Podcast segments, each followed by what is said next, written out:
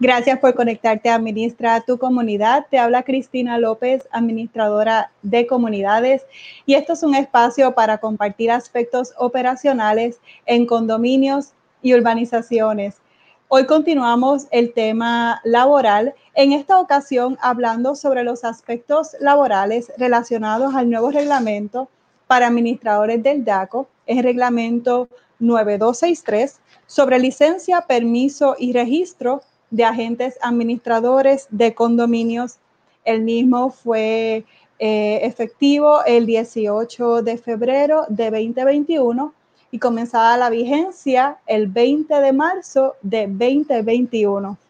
Este tema trae eh, dudas y preocupaciones en cuanto a los agentes administradores que son empleados de una compañía de administración o empleados del Consejo de Titulares para atender esas dudas o esas preocupaciones, quién se debe encargar del pago de las pólizas o de la licencia para estos agentes administradores o del permiso para los asistentes administradores.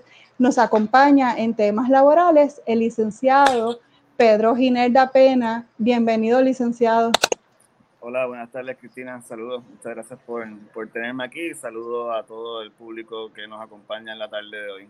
Gracias por acompañarnos nuevamente, eh, licenciado, y queremos recordarle al público que este espacio se, se, ofrece con fines educativos y no se considera una consulta legal.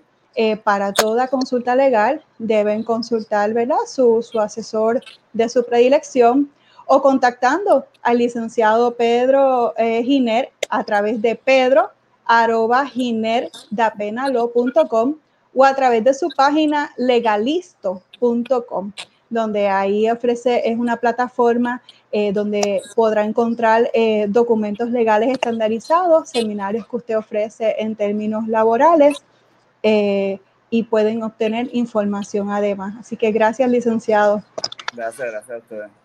Con este nuevo reglamento, licenciado, surgen nuevos requisitos que ya se venían anticipando desde la ley de condominios efectiva en agosto de 2020 y no es hasta el mes de febrero que se, eh, que se hace vigente este nuevo reglamento, el cual trae eh, a su vez cuáles van a ser los procedimientos para que el agente administrador pueda obtener su licencia y ese asistente administrativo, que es otra figura que entonces ¿verdad? toma nombre con este reglamento, pueda obtener su permiso.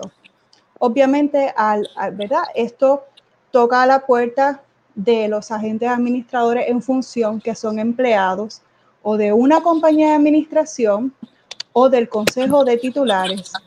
Y surge la duda, ¿quién le toca pagar por esas pólizas y por ese registro para obtener esa licencia o ese permiso. Sí, eh, pues mira, eh, entrando en el tema, yo creo que la clave, y como bien lo plantea, es eh, identificar pues, las figuras que están, que están participando en las distintas relaciones con estos asistentes administrativos, agentes administrador y también las figuras de la compañía de administración y el consejo titulares como, podrá, como tú bien mencionas, o sea, va a haber empleados que son de la compañía de administración y trabajan en el condominio, o va a haber situaciones en que el consejo de titulares contrata directamente al agente administrador o tiene su, su asistente administrativo. Dependiendo, obviamente, quién es el patrono, pues van a surgir las distintas responsabilidades y las distintas alternativas que vamos a estar conversando en cuanto a cómo o sea, a, quién paga y o, qué, o qué arreglos se pueden llegar en cuanto a ese pago, si alguno. La más fácil, al menos desde el punto de vista de un consejo de titulares, es cuando contrata una compañía de administración, porque en ese sentido, pues la compañía de administración, todas eh, las personas, el agente administrador o el asistente administrativo que les envíe o que se encargue de su condominio, pues es empleado de la compañía de administración, así que en ese sentido, pues el consejo de titulares debería poder estar, eh, o sea, no, no, debería tener por qué eh, ser el responsable de esas licencias eh, o esos permisos o esos seguros, ya que para algo pues se contrató con la compañía de administración. Así que en esa relación entre la, entre la compañía de administración y el consejo de titulares, pues para efectos del consejo titulares, pues el asunto de quién paga las licencias, permisos y seguros, pues no es un issue, porque por, por eso mismo es parte del servicio que está contratando con la compañía de administración. Ahora, ya sea la compañía de administración en su relación con sus empleados como tal, o cuando el consejo de titulares contrata particularmente directamente a, a, la gente o al asistente, pues ahí es bien importante eh, identificar qué tipo de empleados, eh, o sea, qué tipo de empleados o qué clasificación tiene esa persona dentro de la estructura organizacional. Y me explico. Tú puedes tener, vamos a hablar de consejo de titulares quizás para hacerlo más fácil, eh, y después eso se puede extrapolar a lo que sería igual para, para efectos de, de, la compañía de administración con su empleado, ¿verdad?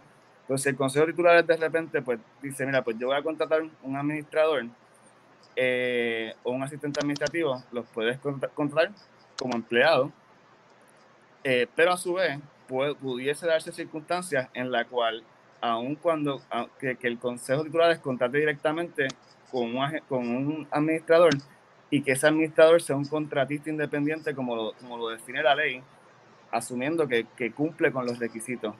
Por eso es importante, o sea, y la ley establece pues cuando una persona es un empleado y cuando una persona es un contratista. Y volvemos, o sea, cuando son contratistas, pues las, las obligaciones como tal del que contrata con el contratista son menores, y en este caso pone las licencias, los permisos, los seguros, son menores porque la esencia de un contratista es que esa persona es quien se encarga o quien tiene a su cargo eh, las licencias, los permisos y todos los requisitos necesarios para ejercer el servicio que ofrece, ¿verdad? Pero vamos, a, vamos, a vamos entonces a pensar que, pues no, mira, pues eh, tengo un agente administrador o un asistente administrativo que yo contraté y son empleados porque en verdad a todas luces no, no cumplen con los requisitos de contratista independiente y son empleados. Ok, pues ahí, en esa categoría de empleados, pues a su vez, es importante ver porque hay dos clasificaciones de empleados que dependiendo de la clasificación, pues van a depender las obligaciones del patrón hacia ellos y a la misma vez el alcance de lo que puede hacer o no, en este caso las licencias y los permisos. Entonces tú tienes los empleados que son conocidos mayormente como los empleados exentos y los empleados no exentos. Y lo que significa la palabra exento es que, o no exento, es que, o que están, o sea, que les aplican o no les aplican ciertas leyes laborales. ¿verdad? Son empleados, pero para efectos de las leyes laborales que son, por ejemplo, de horas y salarios, licencias, vacaciones eh, y retenciones de salarios, y por eso traigo, traigo la, la, importancia de la clasificación, pues los exentos no les aplican y a los, eh, perdón, a los exentos no le aplican y a los no exentos sí le aplican esas disposiciones. Entonces, ¿y quiénes son los empleados no exentos? Pues los empleados no exentos son los empleados regulares que uno tiene, ¿verdad? Eh, contrario a los exentos que la ley los define, que son los administradores, los profesionales y los ejecutivos. Entonces, esos administradores, o sea, la misma ley te dice, la ley 379 te dice, mira, los empleados exentos son los administradores, los profesionales los ejecutivos. Esos, esos empleados, y en lo que nos concierne ahora, pues eh, en cuanto a salarios, etcétera, pues se va a regir por lo que se acuerde con el patrón. O sea, la ley no te rige ni un salario mínimo, ni te dice eh, que tienes que pagarle horas extras, ni que tienes que darle periodo de de alimentos. Sí te dice que tiene que, cumplir con unas funciones, que en el caso de administradores, que es una persona que está encargada de poner en vigor las prácticas, políticas, procedimientos y administración de una empresa, y que a la misma vez gana 400, no menos de 455 dólares semanales. Ahí clasificaría como administrador si la persona no cumple con eso, pues entonces pues es un empleado no, eh, no exento porque no cumplió con la definición. Entonces, eso nos lleva al asunto de las licencias y los permisos. En cuanto me dice, ah, pues Pedro, ¿qué podemos hacer con, con, con el administrador o qué podemos hacer con el asistente? Entonces, partiendo de la premisa de, eh, de que, yendo un poquito atrás, una ley más, la ley 17 de 1931 establece todo lo relativo al pago de salario en cuanto a, a cuándo se deben hacer y cómo se deben hacer los salarios y qué le puedes retener o no le puedes retener a un empleado en su, en su, en su pago de nómina. Esa misma ley 17 del 1931 que usted acaba de hacer referencia es la misma ley que mencionó ahorita, que le iba a preguntar que repitiera el número de la ley. No, la ley 379 es la que establece la, la, la ley 379 es la ley de horas y salarios. Entonces la ley 379 eh, establece todo lo relativo al pago de horas extra, al pago del periodo de alimentos y también al pago de, del séptimo día de trabajo cuando trabaja y, los horarios que tienen que tener los empleados, etcétera. Esa misma ley tiene un dice, esta ley no aplicará a los empleados administradores, ejecutivos o profesionales según se define por el reglamento 13 del Departamento del Trabajo. Entonces, cuando vas al reglamento 13 del Departamento del Trabajo, ese es el que te establece las definiciones y los requisitos para que de, administrador, de profesional o de ejecutivo.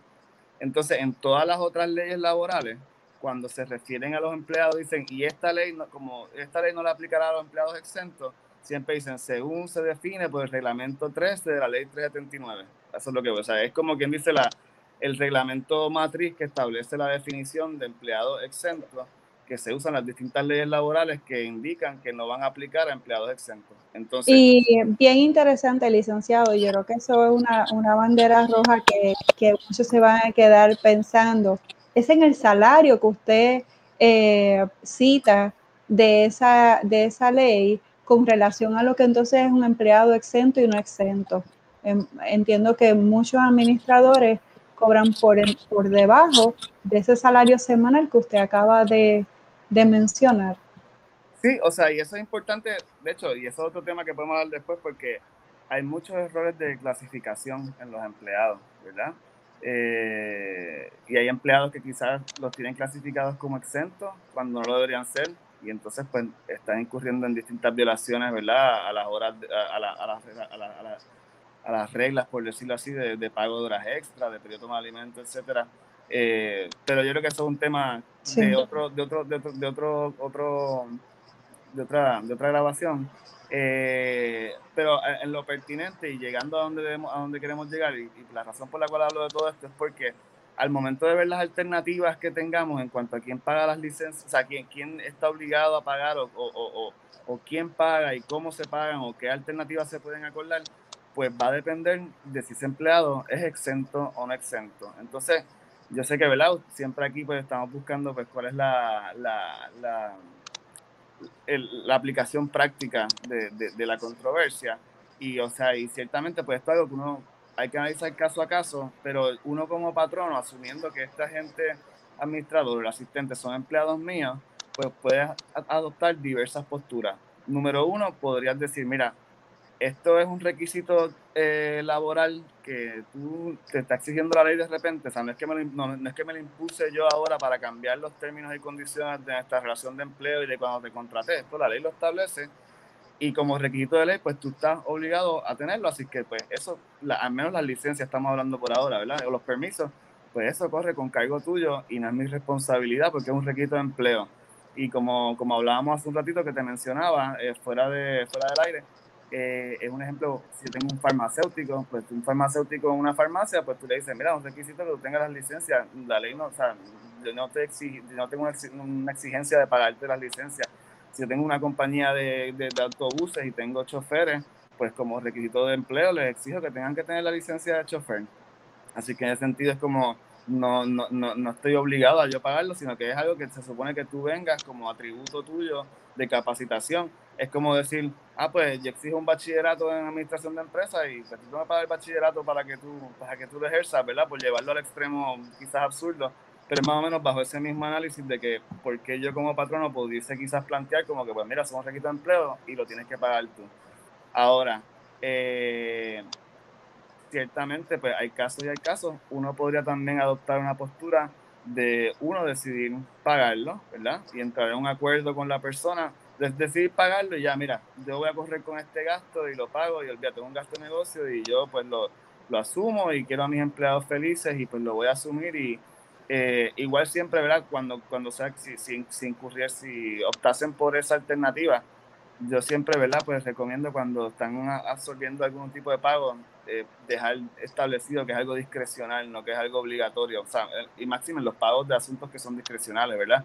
Que no quede como que si, si optan por ese camino, pues que no quede como que, ah, no, es que ya tú asumiste esa obligación de pagarme siempre los permisos de licencia, sino que si lo van a hacer, decirle, mira, esto acaba de salir, sé que la cosa ahora mismo, ¿verdad? Estamos con la pandemia, estamos todos, ¿verdad? Apretados eh, y vamos a tener la concesión de, de hacerte el pago discrecional por esta ocasión, ¿verdad? Yo quisiera, licenciado, hacer una pausa en eso para poner en perspectiva a las personas que, que, que están entrando al, al, episodio ahora. Y que esos residentes que nos siguen, esos administradores o juntas de directores sepan que estos nuevos requisitos que trae la, la ley de condominios y este reglamento para administradores, eh, la adquisición de, la, de, las pólizas de seguros, que son la póliza de responsabilidad pública, la póliza de deshonestidad, eh, la póliza de profesional eh, y la póliza del Fondo del Seguro del Estado, esto pudiera estar rondando es cerca de los 2 mil dólares anuales. Esto es para que el público conozca sobre estos costos que la gente, toda persona que quiera fungir como agente administrador, eso va a ser parte de sus gastos operacionales para poder solicitar la licencia de agente administrador que tiene un costo de 350 dólares. Esto es importante que el Consejo de Titulares, los residentes que nos siguen sepan eh, cómo ya, ¿verdad? Se está eh, estableciendo un procedimiento para esos agentes administradores que e, estas obligaciones consigo también traen unas responsabilidades y cargar con estas responsabilidades requiere esta serie de requisitos. Quería hacer ese paréntesis porque teníamos que hablar, teníamos que hablar de ese costo. ¿Qué significaba en términos de costo esa cantidad, licenciado? ¿Y qué, acuerdos pudiera, pudiera llegar si alguno ese empleado con su patrono, ya sea compañía o ya sea consejo de titulares? ¿Qué tipo de acuerdo y hasta dónde?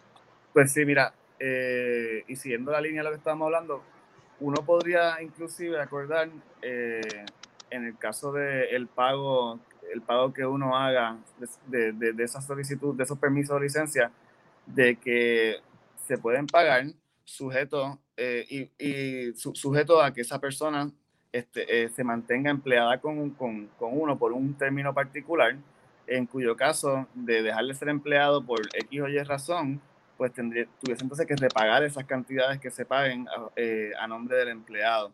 Eh, eso puede ser una alternativa, ¿verdad? Que uno puede considerar para efectos también de, pues, de, de, de o sea, pagarlo como un beneficio o pagarlo como un préstamo o como una, pues, sí, como un préstamo para que la persona puedes decir, mira, yo te lo pago ahora, tú, eh, y de hecho, dentro de la alternativa, inclusive puedes decir, decíamos, mira, yo te lo pago y ya eh, eh, por el, el, próximo año, o, sea, o la próxima renovación, que entiendo que son cada dos años, pues te toca a ti. O yo te lo pago, la próxima renovación te toca a ti, eh, pero si te vas antes de la renovación, pues me lo tienes que pagar.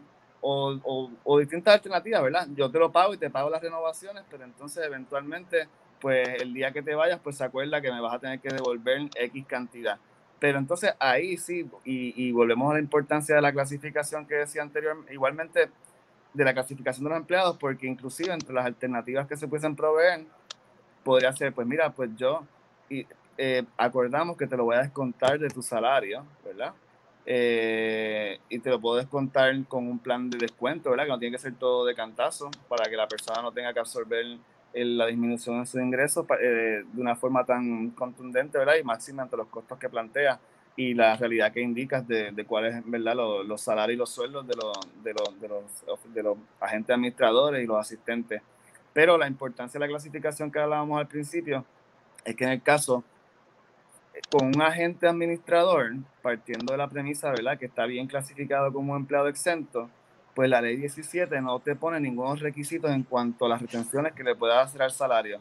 O sea que con el agente administrador estás mucho más, eh, tienes mucha más amplitud en cuanto a lo que puedes acordar.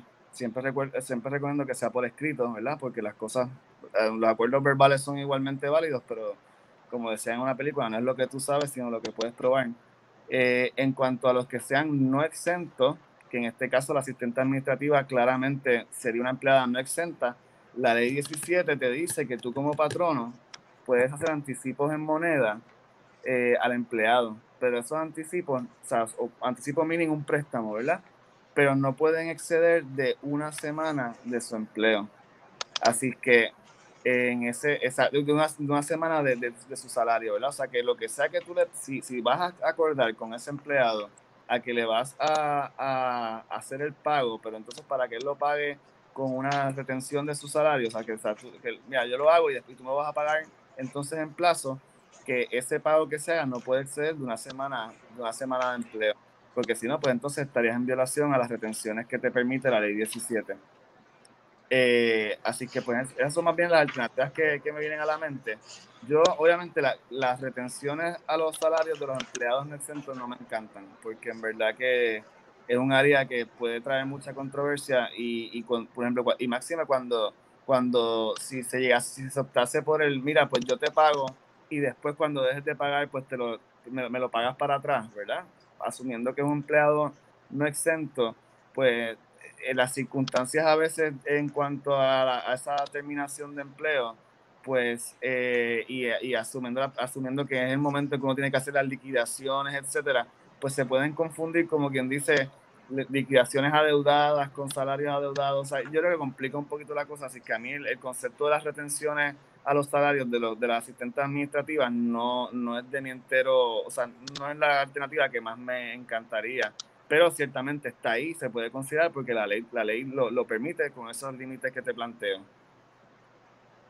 Em, porque una, una de las, las preguntas que luego al, plantear eh, preparar este episodio eh, es que si el patrono llegase a un acuerdo o el patrono decide, ¿verdad?, asumir eso, esos costos eh, y en medio de ese término ya el agente administrador o ese asistente administrativo ya tiene su permiso o su licencia y deja, ¿verdad? De trabajar, ¿verdad? Eh, renuncia o hay un despido, pero esa persona ya cumplió, ya sometió, ya tiene su permiso o, su licencia, ya la tiene con ella por el resto del término de, de los dos años.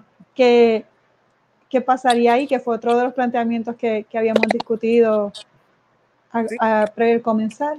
Y por eso, o sea, eso va a depender de cómo se acordó, o sea, de, cómo se acordó el pago de esa licencia, de ese permiso.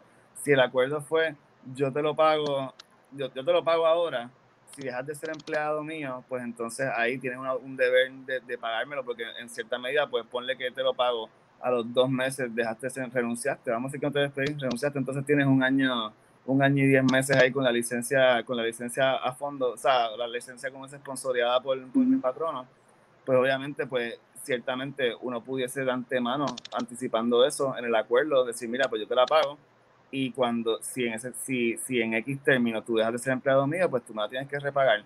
O sea, eh, porque ya una vez la licencia y el permiso la tiene, está a nombre de la persona, o sea, no creo que uno pueda inmiscuirse a decir, ah, pues mira, pues la vamos a cancelar algo por estilo, porque no creo que sería, o sea, ni, ni, ni, que procedería bajo el mismo reglamento, ni, ni, que sería apropiado en ley, ¿verdad? Pero si, ponle, y, pero si ya eh, la licencia o el permiso se obtuvo el empleado pagándolo con retenciones que se le hayan hecho de su salario dentro de los acuerdos que hablamos, pues ahí no hay, no hay nada que entrar a hablar de que me tienes que repagar ni nada, porque ya el empleado en verdad pues lo, lo pagó de sus propios haberes, por decirlo así, ¿verdad? O sea que no, no creo que sería una situación en la que estaría en deuda con el patrono en cuanto a ningún, en, en cuanto a la obtención de ese permiso o de esa licencia? Pues yo creo que hemos, hemos cubierto esa, esas preguntas, ¿verdad? Que surgen, que son inmediatas eh, para, para esos administradores que son empleados eh, y que no deja de ser un tema, ¿verdad? Que va a, a seguir generando esa conversación entre el empleado y el patrono para lograr cumplir, porque al final, ¿verdad? Lo que se quiere es que la figura del agente administrador o del asistente puedan cumplir y continuar con su servicio en el, en el condominio sin descartar los retos que tienen ahora con esa toma de decisiones, si ser empleado o decidir emprender, que eso es también otra, otra de las circunstancias que surgen bajo, estas nuevas reglas del juego, eh, que muchas personas repiensan ya entonces ir diciendo, bueno, si ya tengo que cumplir con esta serie de requisitos, eh, me lanzo al emprendimiento y dejar de ser empleado para, ¿verdad?, convertirse en un contratista independiente y lo que conlleva ser un contratista eh, independiente. Hay unos temas en cuanto a comunidad que excusamos al licenciado Santiago Flores que no pudo estar con nosotros por una vista que, que tenía pautada. y que son los retos de la comunidad, porque esto no deja de representar un costo también imprevisto para las comunidades cuando tienen ese, eh, ese administrador que es empleado de la comunidad y se tienen, ¿verdad?, que sentar a discutir sobre esa figura de, de ese administrador y cómo va a poder continuar su servicio eh, como agente para cumplir con esta nueva ley requisito, porque toda persona que ejerza la función de agente administrador tiene que cumplir con esto para poder eh, ejercer. Así que vamos a estar eh, hablando en, otra intervención sobre los aspectos de comunidad con, con el licenciado Santiago Flores, que lo tenemos en un, en un episodio anterior. Algo que se nos haya quedado, licenciado, que, que quisiéramos añadir antes de finalizar. Bueno, y sí, yo creo que le cubrimos bastante todo. Mencionamos en algún momento, mencionaste el asunto de, o sea, pues hablamos de las licencias, está en el asunto de los seguros, y pues eso es un asunto que pues eh, igual hay que analizarlo caso a caso, porque también dependiendo si es empleado o contratista, pues se van a adjudicar las responsabilidades, y aún siendo empleado, pues yo creo que, o sea, por lo que estoy viendo y por la naturaleza de los seguros que planteas, inclusive habría seguros que, que, que de por sí son seguros que le corresponden al patrono, como el del Fondo del Seguro del Estado, que es un seguro patronal. Pero hay otros seguros que de, su, de primera instancia, como de, de impericia profesional o algo por el estilo, ¿verdad? Que no necesariamente eh, por su naturaleza son, deben, deben ser obligación de un patrono. Así que eso es un temita que también tienen que tomar en consideración al momento de, pues, de, hacer este análisis de, de, quién cubre qué. Eh, y en cuanto a tu punto que hablaste de, de los emprendimientos y los contratistas, ciertamente, y con esta misma ley, pues ya en la medida que está exigiendo licencias y permisos, eh, si uno como si uno en verdad quiere lanzarse como en vez de ser empleado sino, sino como un contratista administrador etcétera pues esto te ayuda inclusive a ajustarte más a esa figura de contratista que, que requiere entre sus elementos que tengas licencia eh, que exige la ley para poder ejercer tu profesión o tu servicio. O sea que esa parte pues es importante y es hasta favorable, ¿verdad? Para esa persona que quiera considerar esa ruta.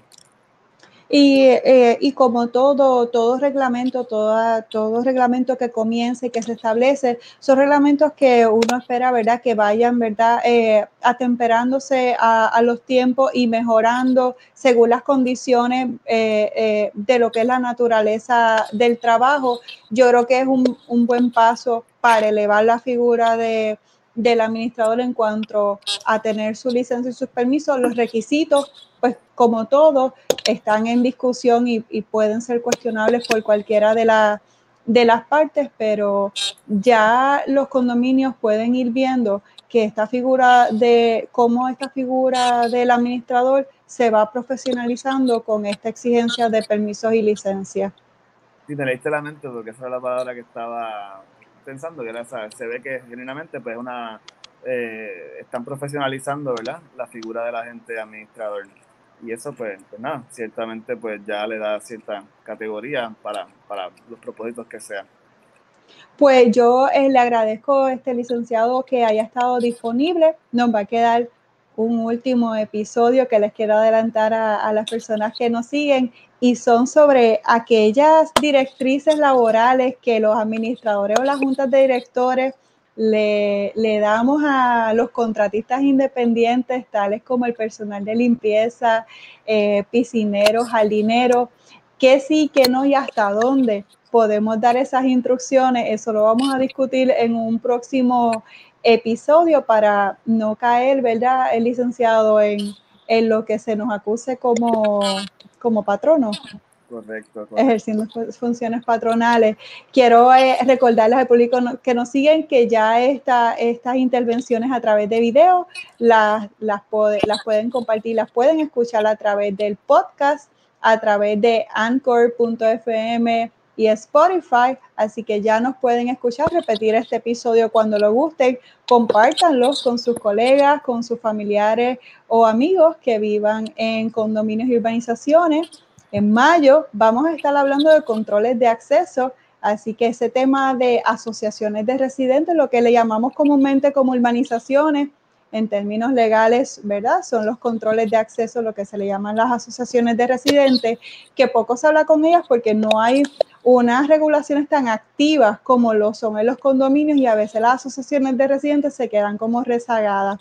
Así que en el mes de mayo lo vamos a dedicar a las asociaciones de residentes eh, con otros recursos eh, para ustedes.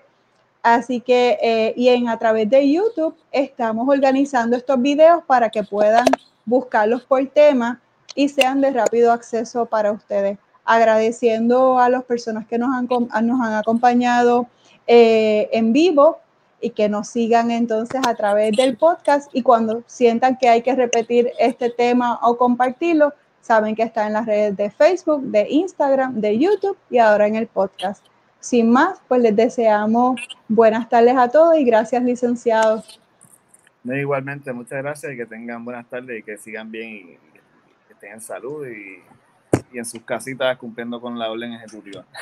Amén, que así sea. Los esperamos en el próximo episodio. Que pasen todos buen día. Gracias, hasta luego. Chao.